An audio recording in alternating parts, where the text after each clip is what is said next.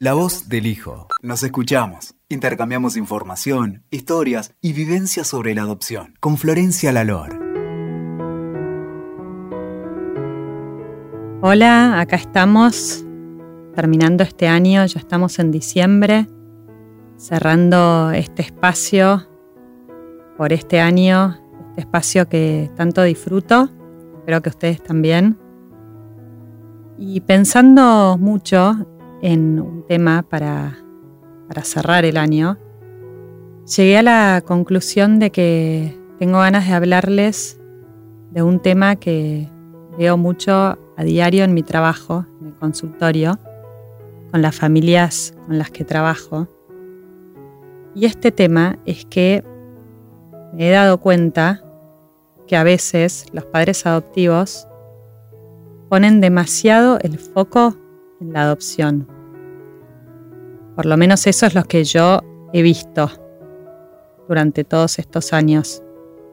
Hay, hay cosas que tal vez voy a decir hoy que ya he mencionado y que las he hablado en muchos espacios, pero me gustaría volver a reforzar ciertas ideas y ciertos conceptos.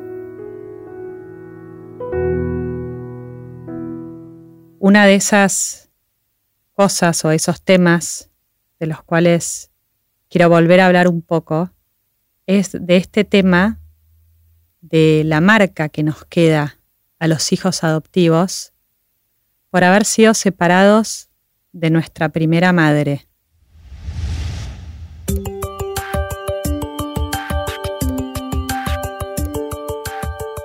Un bebito, cuando está creciendo dentro de la panza de esa mamá, ya establece un vínculo con ella.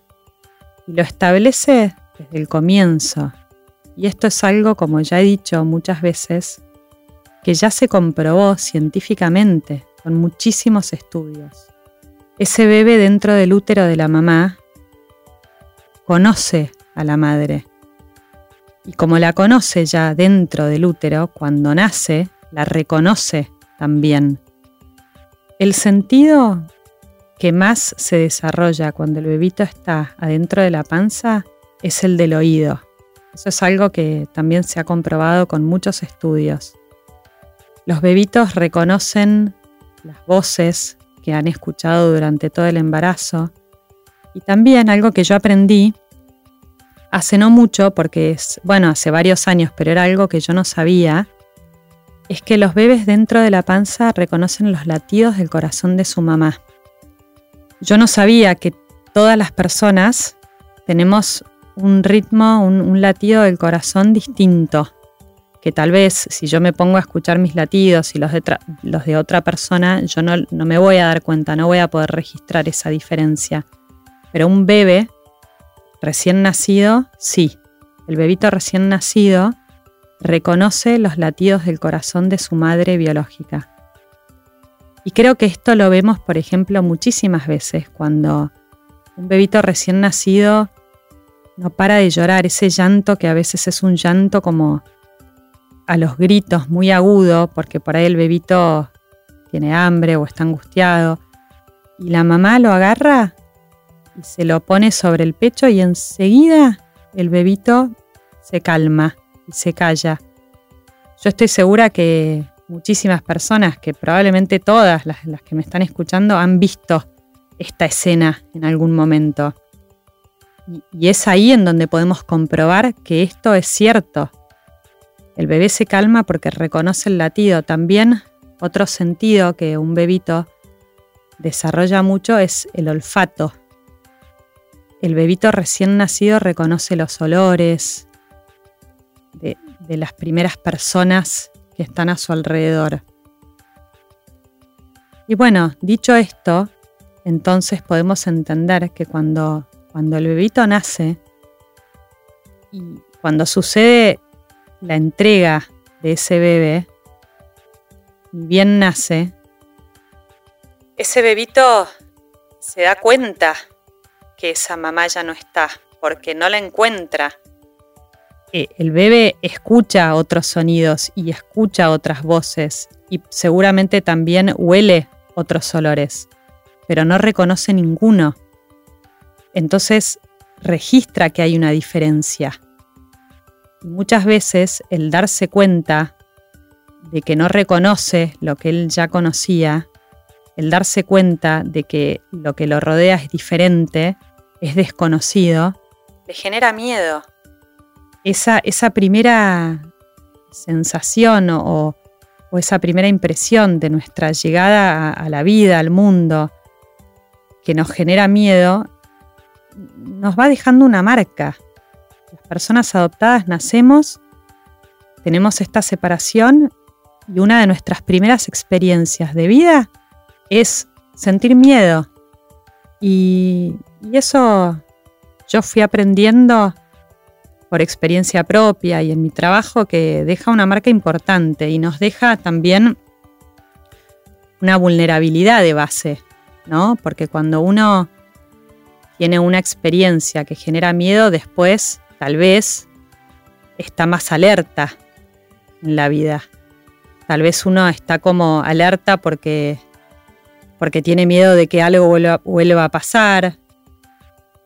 Y bueno, todas estas cosas yo siempre digo que me parece que son muy importantes tenerlas en cuenta, tenerlas presentes. Es importante saber esto, para, comprendernos más nosotros mismos y para que las personas que nos rodean y nos acompañan y son partes de nuestra vida también nos comprendan, sobre todo nuestros padres.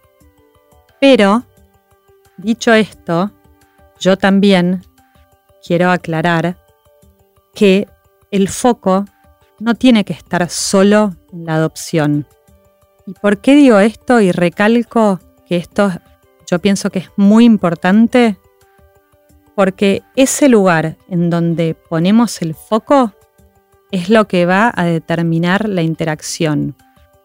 Si uno como padre solo habla y piensa que su hijo es adoptado y está todo el tiempo pensando nada más en que es adoptado y porque es adoptado y que es adoptado, al final uno solo habla de la adopción pero a veces son las modalidades de interacción las que determinan una problemática, sin importar si nuestros hijos son biológicos o no. De hecho, yo pienso que esta es la razón por la cual yo decidí formarme en terapia sistémica, porque para mí es tan importante y fundamental tener siempre presente el contexto que nos rodea. El contexto me refiero al contexto familiar, económico, social, cultural, escolar o laboral. Todo contexto. Y después, dentro de los contextos, tenemos a las interacciones con las personas con las que convivimos. Yo pienso que eso es lo que tenemos que siempre tener presente y tener en cuenta es en las interacciones con los otros en donde nosotros también nos vamos formando. Por supuesto que hay que prestarle atención a la adopción, pero yo quiero que siempre tengan presente que la adopción no tiene que ser la razón de todo. A mí me ha pasado en mi trabajo muchas veces que los padres adoptivos me consultan por temas determinados de sus hijos y piensan que la razón de todo es que sus hijos son hijos adoptivos. Y muchas veces yo los ayudo a que vean las interacciones también, para que se den cuenta que tal vez a veces por ahí la adopción no tiene nada que ver con lo que le está pasando a, ese hijo en ese momento. Tal vez no es la adopción, tal vez es otra cosa. Bueno, como vengo diciéndoles, como, como lo que les vengo diciendo recién, son los vínculos que tenemos, las interacciones, cómo, cómo nos relacionamos. Además, además de que, por supuesto, cuando una persona nace, más allá de si es entregada en adopción o no, o sea, más allá de si somos hijos biológicos o adoptivos, a todos los seres humanos nos, pasan un montón de cosas en la vida, ¿no? Uno nace y, llega a una casa, a, una determinada familia, a un determinado contexto y, empieza a vivir la vida y la vida pasa y, y pasan cosas y situaciones y a veces enfermedades, a veces accidentes, a veces cosas maravillosas y, todas esas cosas son un montón de variables que no son la adopción, que nos afectan, como, como la vida afecta a todas las personas. Entonces, cuando pensamos en hijos adoptivos, hay que siempre tener en cuenta que además de la adopción, las personas adoptadas nos pasa la vida, ¿no?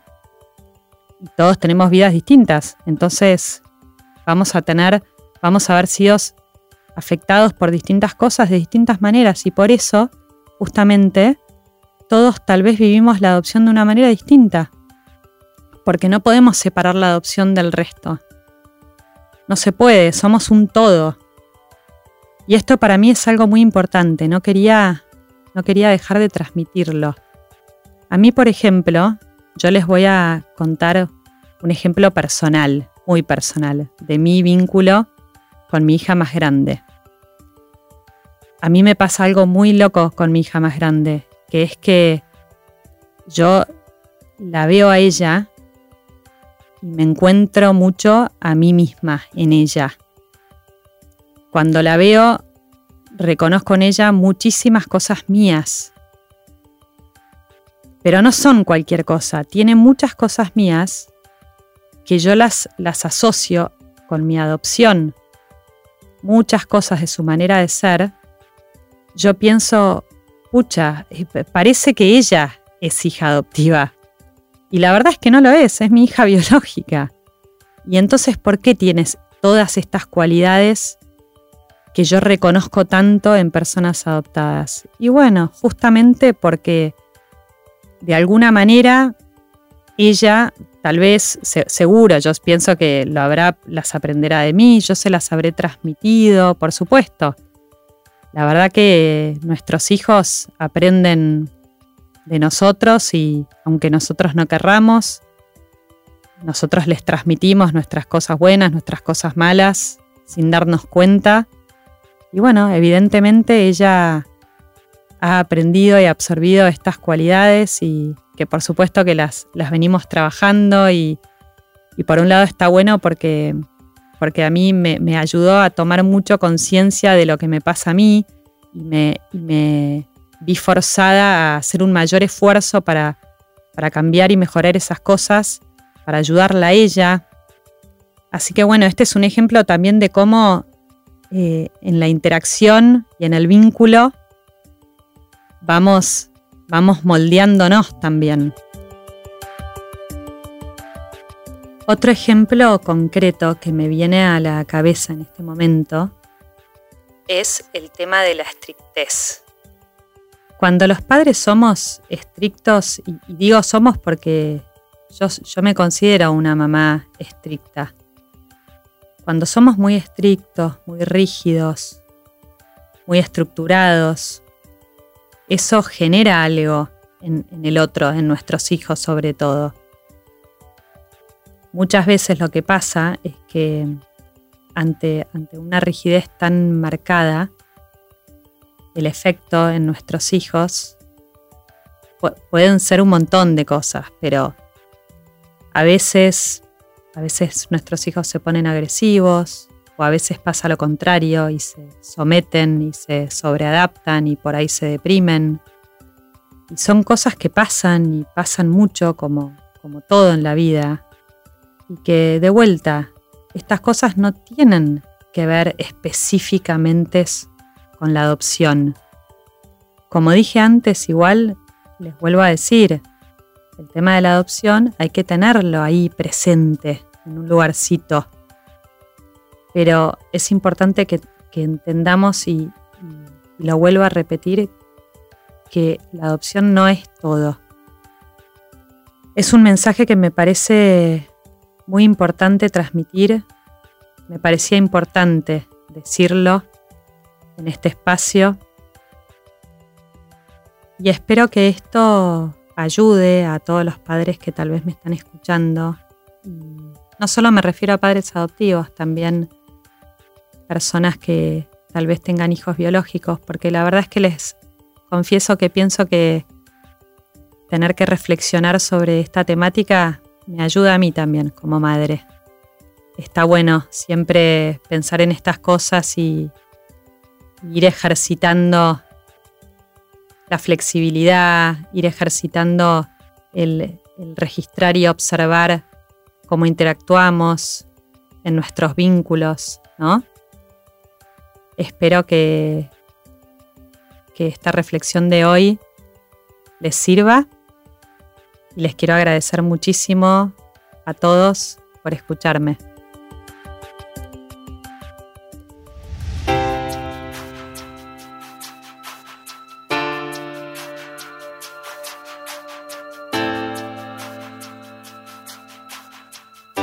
Quiero desearles a todos un muy feliz fin de año. Quiero aprovechar para agradecer muchísimo a todas las personas que han colaborado y participado desde el día 1 con los podcasts de La Voz del Hijo. Quiero agradecer especialmente al equipo de WeToker y a mi mano derecha, Moni Severian, con quien no podría hacer absolutamente nada y aprovecho también para invitarlos a que me hagan consultas. Me pueden escribir a florencialalor.org. Me pueden hacer consultas que tal vez yo les pueda responder a través de próximos podcasts. Así que los invito a todos a que, a que me escriban cuando quieran. Y nos reencontraremos el año próximo con nuevas entrevistas y nuevos invitados. Y como siempre, me pueden seguir en las redes, en Instagram, La Voz del Hijo, en Twitter y en la página web que es www.lavozdelhijo.org. Muchísimas gracias. Escuchaste La Voz del Hijo. WeToker. Sumamos las partes.